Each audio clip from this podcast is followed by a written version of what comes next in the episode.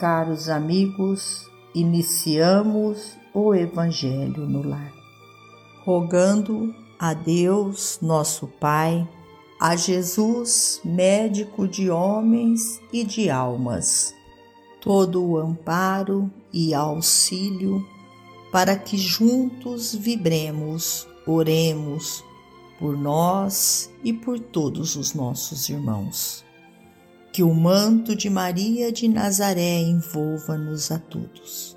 Nesta corrente fraterna, citamos nós a presença dos emissários de luz, trabalhadores da vitória do bem, que adentram os nossos lares, trazendo a paz, o equilíbrio, o conforto tão necessário para que prossigamos a nossa missão neste planeta Terra. Do livro Irmãos Unidos Diante da Caridade. Em todos os temas da caridade, lembra-te, Jesus, que jamais desistiu do culto incessante ao eterno bem recusado por aqueles mesmos que se dizem escolhidos para garantir-lhe a missão, aceita a estrebaria singela para o ingresso à experiência dos homens. Incompreendido pelos sacerdotes que se declaravam habilitados à interpretação das leis divinas, acolhe-se no lar de pescadores humildes, utilizando-lhes as possibilidades diminutas para administrar a boa nova em favor de sábios e ignorantes, justos e injustos.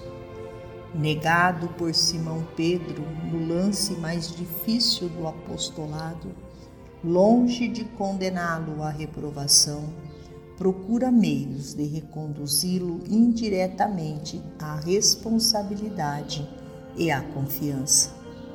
Conhece a fraqueza de Judas e percebe-lhe as negociações infelizes, mas nem por isso o expulsa do cenáculo ou se furta a receber-lhe o ósculo de imaginário carinho crucificado e esquecido pelos amigos e beneficiários da véspera, não se volta em definitivo para o céu, à distância das deserções e pedradas humanas, mas sim retorna à comunidade dos aprendizes, ofertando-lhes devotado o sol da ressurreição escarnecido e odiado gratuitamente por Saulo de Tarso, não se ofende perante a ironia e a crueldade que o famoso doutor lhe lança à memória, e sim,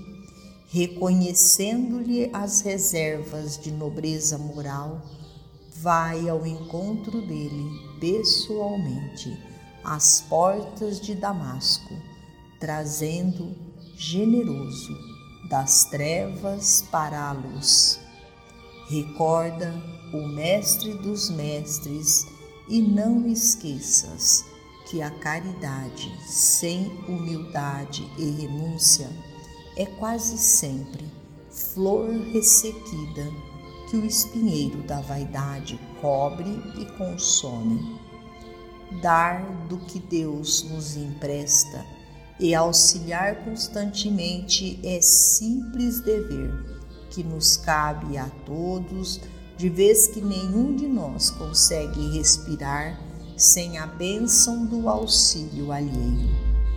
Caridade é o amor espontâneo e infatigável que colocamos em nossos menores gestos para que a vida seja um cântico de progresso e alegria para todas as criaturas, exaltando em toda parte a eterna glória de Deus. Emmanuel. finalizamos a mais um Evangelho no lar. Agradecidos a Deus, nosso Pai, a Jesus, médico de homens e de almas, a Maria de Nazaré, nossa mãe amorada, e aos nossos amigos trabalhadores da vitória do bem, pelo amparo e pelo auxílio. Fiquem todos com Jesus e até amanhã, se Deus assim o permitir.